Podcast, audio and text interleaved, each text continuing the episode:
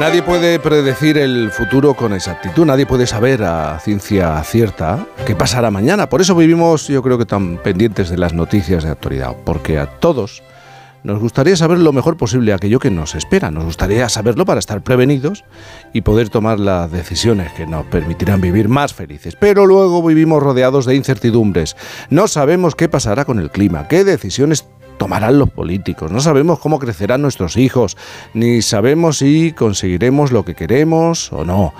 Nos pasamos la vida entre la incertidumbre y la esperanza. Y saber cómo podemos luchar, qué armas tenemos contra lo angustioso de esta situación, es lo que se quiere preguntar precisamente en esta mañana nuestro sospechoso habitual, Sabino Méndez. En la incertidumbre vivimos. Sí, Sí, Jaime, hoy, hoy, nuestro tema es la incertidumbre, justo en este momento tan, tan incierto en que vivimos, con guerras que no sabemos si las podremos parar y se acabarán pronto, elecciones americanas que no sabemos si volverá a ganar Trump, con un clima en el planeta que sabemos que va hacia el desequilibrio, pero tampoco no conocemos cómo avanzará ese desequilibrio con detalle, incluso mm, con un gobierno en nuestro país que depende para continuar de una ley y siete votos y no tenemos claro cuándo se dará eso, cómo acabará, cuánto durará. Tanta incertidumbre claro, es angustiosa, todo ese no saber qué va a pasar y, toda esa dificultad para tomar decisiones en un escenario cambiante, lo que nos crea a los seres humanos es ansiedad. Y debido a esa ansiedad, lógicamente, pues tenemos un concepto negativo de, la incertidumbre. Y es lógico, es lógico y razonable que, que, los seres humanos tengamos horror a la incertidumbre porque, oye, ataca nuestra seguridad. Lo que nos gusta es, es estar tranquilos y seguros y la, incertidumbre nos provoca siempre pues estar intranquilos, sobresaltados, preocupados. Pero, pero, Jaime, la incertidumbre también tiene sus cosas buenas, que no son muchas, la verdad, pero que son algunas de ellas eh, principales y, de capital importancia. Por ejemplo, la incertidumbre es un motor de vida.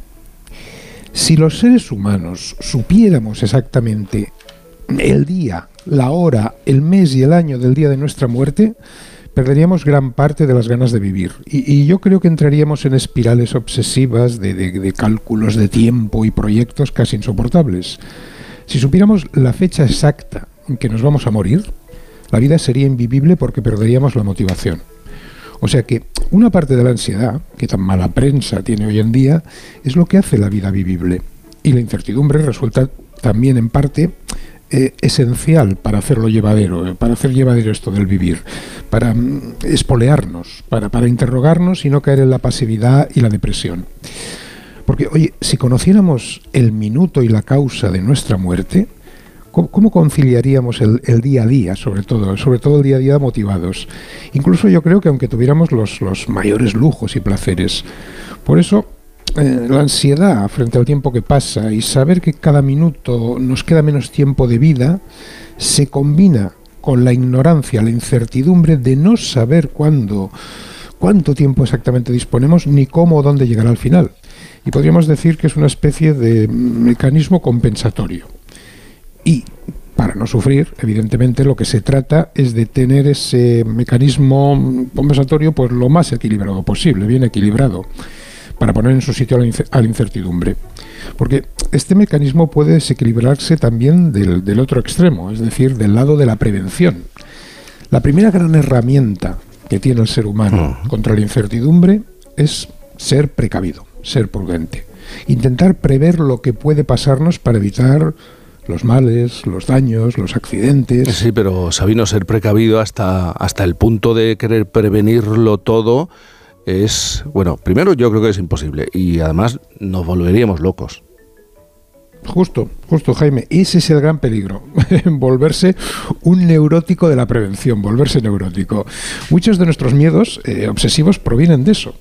Es, es, bueno ser precavido, intentar prever las adversidades y los contratiempos que la incertidumbre nos puede ocultar, pero la cualidad de ser precavido, hay que fijarse que lleva añadida una especie de, de inevitable condena de sufrimiento. Porque vamos a ver, si eres bueno para imaginar y prever los posibles daños que nos podrá traer el futuro, seguramente estarás valorado en tu trabajo, podrás preparar mejor tu vida, pero eso significa que te pasarás el día pensando en daños, horrores, previendo cosas y previendo cosas malas, ocupando tu pensamiento y tu cerebro con cosas perjudiciales, oye, Jaime, y eso no hay ánimo ni cerebro humano que lo aguante.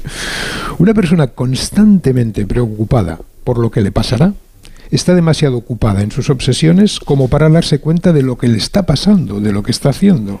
Está con la mente tan, tan en el futuro que no ve el presente. Algo parecido a lo que le está pasando pues, ahora mismo a nuestro gobierno, ¿no? con la amnistía. Están tan obsesionados con conseguir los votos de Puigdemont en el futuro que no ve el precio que está pagando o que se está cargando la igualdad entre españoles en el, en el presente. La incertidumbre lo, lo, que pasa es que nos pone frente a, a, la gran pregunta, a la pregunta que más miedo nos da en el día a día a los seres humanos, la más atemorizante, que es, ¿qué va a ser de mí? ¿Qué me va a pasar? Tanto si nos respondemos a nosotros mismos que no va a pasarnos nada, como si nos respondemos lo contrario, que todo saldrá mal, ambas cosas son, creencias, convicciones, que solo podremos comprobar cuando haya pasado todo. Y eso es lo que nos pone nerviosos de la incertidumbre, que pone de relieve que ambas respuestas, mm, aunque sean contrarias, son incomprobables e inútiles. La única manera real de enfrentarse a la pregunta atemorizante del ¿qué va a ser de mí? Es, yo creo, contraponerle otra pregunta, pero en presente, que es la otra pregunta es ¿qué estoy haciendo? Examinar el acto presente para saber si estoy haciendo algo constructivo, destructivo, mejor, peor, edificante. Claro, si lo que estoy haciendo es edificante, constructivo, pensando en todos, será más fácil, pase lo que pase, que esté preparado para esa incertidumbre que nos espera. Eh, la gran cuestión para los humanos, por tanto, Jaime, yo creo que es saber cómo sobrellevarlo, vistas las dos caras estas que, que tiene el, el, tema del incertidumbre. De cualquier modo, Sabino, tú eh, llevas todo el rato hablando de la incertidumbre personal, ¿no? La individual. Pero ¿qué pasa cuando sí. hablamos de incertidumbre colectiva? No sé, ante un escenario de guerra, una pandemia, la inseguridad jurídica, un vacío de poder. Bueno, bueno, eso, es lo más terrible, Jaime. Si la incertidumbre ya nos atemoriza tanto al humano individualmente, cuando hace presa por el, por el peso del entorno, los acontecimientos o el panorama general, cuando se extiende entre la muchedumbre, puede generar situaciones de, de psicosis colectiva. Por eso preferimos siempre gobiernos estables, sociedades estables, que no aquellos lugares inciertos gobiernos inciertos que animan a la gente a lanzarse unos contra otros. Porque cuando la incertidumbre es colectiva, solo puede calmarla una herramienta, que son las predicciones. Es una herramienta que los seres humanos tenemos muy sobrevalorada porque es la que más nos tranquiliza. Y nos enganchamos a veces a ellas, a las predicciones, como quien se vuelve adicto a los sedantes. Eso ha pasado a lo largo de la historia. Predicciones hay de dos tipos. Predicciones científicas, que son las que se consiguen aplicando o siguiendo el método científico, y predicciones de creencias, de imaginaciones, eh, que son las supersticiones, es decir, el horóscopo, Nostradamus, todas estas bobadas, que bueno, incluimos a veces a tezanos incluso en ellas, pero es importante no olvidar incluso las predicciones científicas, que son las más fiables, también fallan a veces, bueno, que son las únicas fiables, porque las otras prácticamente son indemostrables. Las, científicas fallan a veces porque son predicciones de probabilidades, no, son profecías.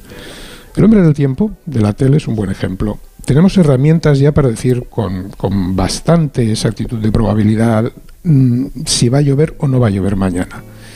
Pero no podemos cambiar el tiempo. No podemos cambiar el tiempo a nuestro gusto ni decir exactamente si soplará el viento con tal fuerza o lloverá con, con, con mayor o menor ma mayor o menor fuerza.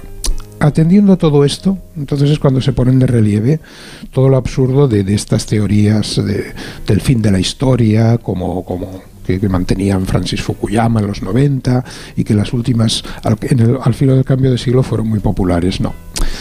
La historia, debido a la incertidumbre, nunca llegará a su fin porque la hacemos las personas, los seres humanos. Y mientras existan, mientras existan sus conflictos, los seres humanos con sus conflictos, sus ideas contradictorias, sus emociones, pues existirá siempre la historia.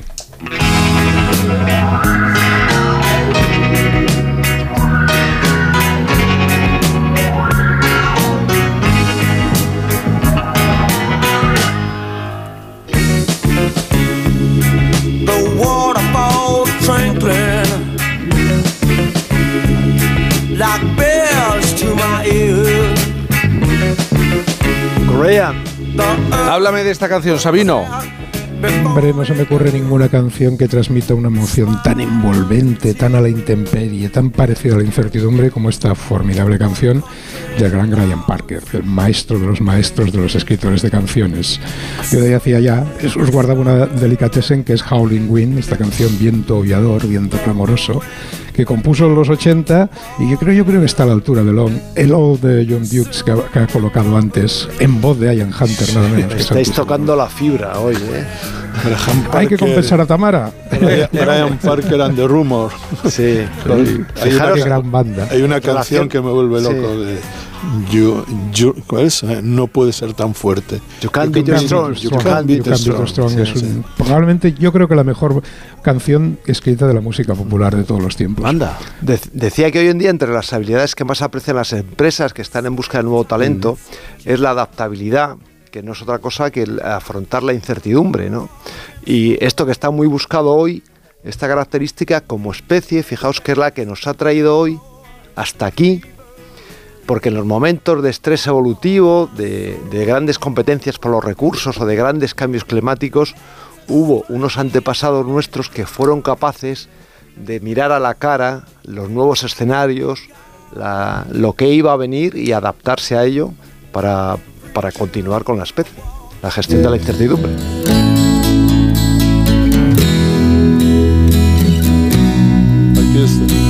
Es, esta es, está toco ya al piano.